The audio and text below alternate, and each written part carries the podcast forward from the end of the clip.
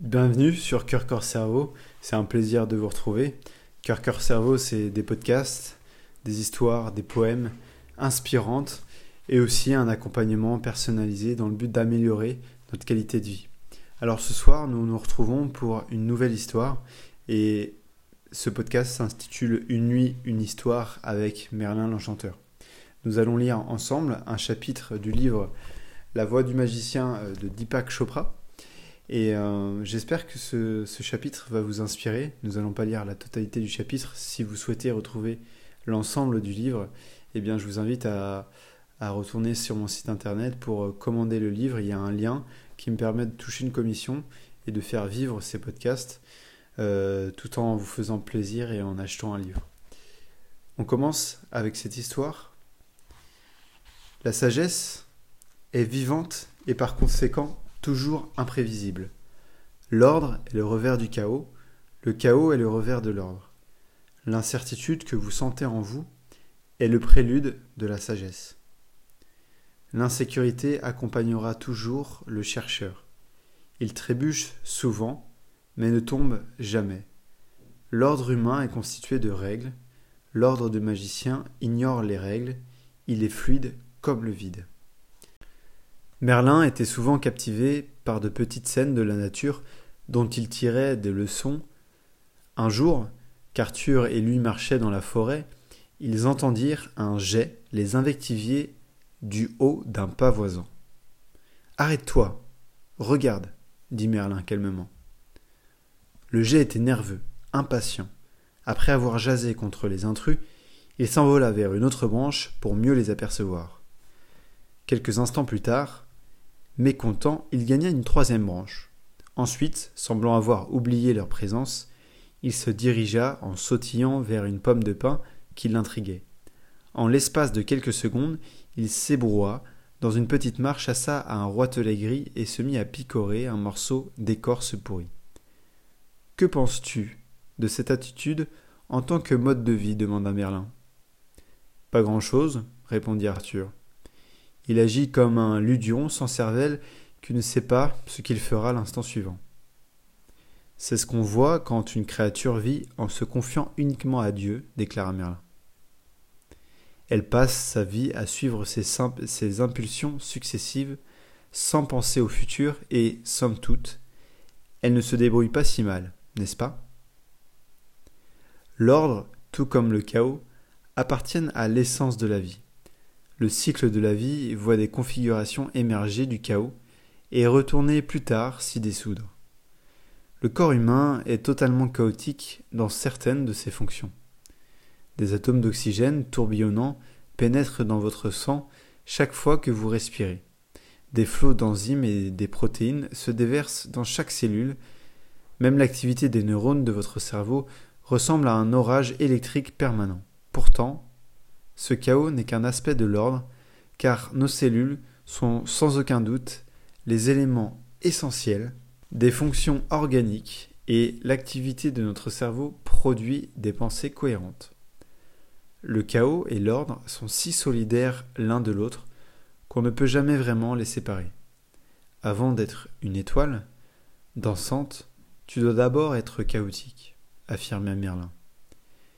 Et cela est littéralement vrai, car les tourbillons de gaz primitifs dont se composait l'univers à son début ont nécessairement précédé la naissance des galaxies. Au début, ces gaz n'obéissaient à aucune loi, hormis une légère tendance à s'attirer les uns les autres. Pourtant, cette infime tendance à la gravitation déclencha une chaîne d'événements qui conduisit finalement à la formation de l'ADN humain, une molécule aussi complexe que la perturbation de n'importe lequel de ces trois milliards d'éléments aurait pu stopper le processus de l'évolution. Au plan individuel, chacun lutte avec l'ordre et le désordre. Les choses tendent à se dégrader. Les fruits frais et mûrs finissent par pourrir, ce qui est jeune vieillit et meurt. La mort est une Illusion, disait Merlin, mais la lutte que les mortels mènent contre elle est très réelle. Aucun homme ne sait qu'est-ce en réalité la mort. Pourtant son imminence est si redoutable que chacun d'entre eux lutte contre elle de toutes ses forces, sans comprendre l'incroyable désordre et le chaos qu'il provoque ainsi. Le magicien sait que la vie s'est toujours organisée de l'intérieur. Ces mêmes imperceptibles tendances à la gravité qui ont fait surgir des étoiles dansantes du chaos existent à tous les niveaux de la nature. Une rose peut être totalement certaine qu'elle deviendra une rose. Même si, sa première pousse ne diffère guère de celle d'un haricot ou d'une violette, et sous forme de graines, ses seules prétentions à la singularité résident peut-être dans d'infimes spirales et de ces filaments d'ADN. Nous autres humains, en revanche, sommes très préoccupés de réussir notre vie, et nous passons un temps infini à nous démener et à nous battre pour essayer d'affirmer notre singularité. Et alors, dit Arthur, qu'importe si les oiseaux vivent sans penser, ou si une rose est toujours une rose, ils sont dépourvus de pensée, et n'ont d'aucun d'autre choix que d'être ce qu'ils sont. C'est vrai. Vous autres mortels êtes doués de libre arbitre, mais vous avez une bien trop haute opinion de lui. Je vis sans faire de choix, et cette vie est beaucoup plus heureuse, répondit Merlin. Sans faire de choix? Mais tu prends autant de décisions que moi, objecta Arthur. Merlin haussa les épaules. Tu es dupe des apparences. Regarde ta main. Il est incontestable qu'elle t'appartient Pourtant tu n'interviens pas dans la croissance de ces cellules. Tu ignores comment ses nerfs et ses muscles bougent. Tu n'agis pas consciemment quand, pour que tes ongles poussent, ou qu'une écorchure cicatrise quand tu t'es blessé, n'est-ce pas? C'est vrai, je ne fais rien de tout ça.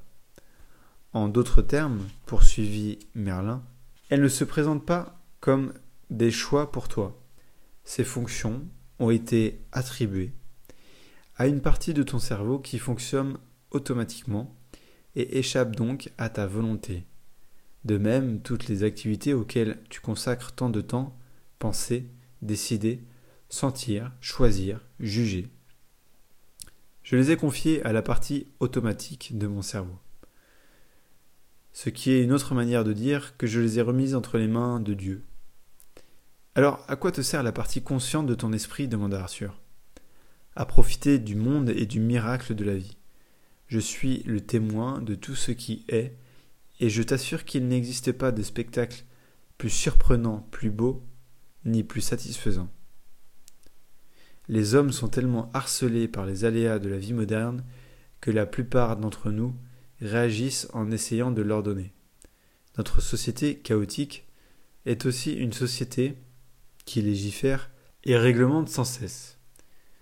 Ce n'est pas surprenant, les humains prospèrent dans l'ordre et redoutent le désordre.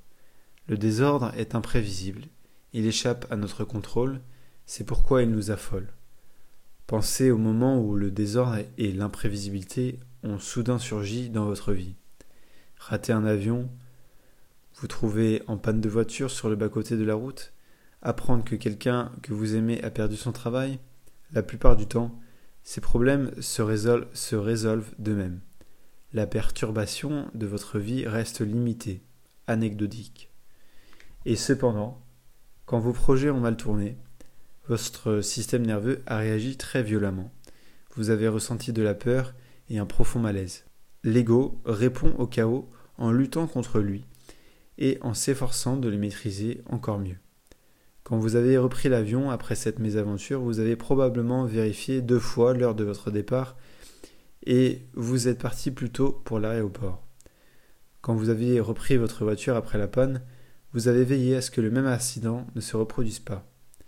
Mais toutes ces luttes, ces soucis, cette organisation et cette volonté de contrôle vont à l'encontre de la nature de la vie. La vie est faite de chaos et d'ordre entremêlés. L'un et l'autre sont inséparables. Si vous voulez vous fondre dans le flux de la vie, vous ne pouvez simultanément lui, résister. Le chercheur de perfection accepte une part d'incertitude permanente. Il s'est voué à un équilibre précaire. Le bon disciple, disait Merlin, trébuche toujours mais ne tombe jamais. bien que votre ego déteste les aléas de la vie, vous en avez souvent profité. Repensez une seconde aux occasions inattendues qui se sont présentées, aux propositions d'aide que vous n'aviez pas prévues, aux inspirations subites, aux décisions soudaines de partir ou d'aborder un étranger, qui vous ont ouvert de nouveaux horizons. C'est le cours naturel de la vie. Votre vie est déjà organisée en elle-même. La vie découle de la vie. Le bouton se change en fleur, l'enfant grandit et devient adulte. Ayez confiance en chaque étape, honorez-la, et laissez-la venir la suivante sans effort. Un exercice simple vous montrera à quel point il est vraiment merveilleux d'accepter une vie imprévisible. Asseyez-vous quelques instants et imaginez que votre vie est un film que vous projetez. Commencez le film par les événements d'aujourd'hui et suivez leur évolution dans le futur en leur donnant la tournure que vous espérez demain, après-demain et ainsi de suite. Imaginez vous vieillissant, représentez-vous le futur que vous voudriez si vos souhaits pouvaient être exaucés. Laissez votre fantaisie vagabonder à son gré et allez jusqu'au bout. Imaginez la mort indolore et paisible que vous vous souhaitez. Puis revenez en arrière et projetez un film entièrement différent. Commencez par les événements d'aujourd'hui, mais faites-les évoluer autrement. Comme tout cela n'est qu'un travail d'imagination, pourquoi ne pas vous inventer une vie chaotique et catastrophique, une vie dramatique ou encore une vie de saint? Avancez jusqu'à la scène de votre mort, puis revenez en arrière et recommencez à nouveau. L'enjeu de l'exercice est que vous compreniez que tout ce que vous avez vu est vrai. Votre futur englobe toute une série de scénarios possibles. Ils jaillissent du moment présent et s'éloignent en filigrane comme d'invisibles possibilités. La vie de chacun est ainsi faite. Seul notre sens erroné du contrôle nous fait croire que nous pouvons imposer un ordre à ce qui est en fait totalement imprévisible. L'ego doit sonder ses peurs et cesser d'essayer de tout contrôler. C'est un aspect très important de votre quête. Si vous pouvez accepter la force débordante de la vie et si vous la laissez vous emporter, vous accepterez la réalité. L'acceptation du réel est le préalable à une vie paisible et heureuse. L'alternative se réduit à une bagarre interminable parce qu'elle est une lutte avec l'irréel, avec un mirage de la vie, et non la vie elle-même. Merci d'avoir écouté ce long podcast sur la voix du magicien de Deepak Chopra. C'était un plaisir de vous retrouver ce dimanche soir et je vous dis à demain pour une nouvelle semaine.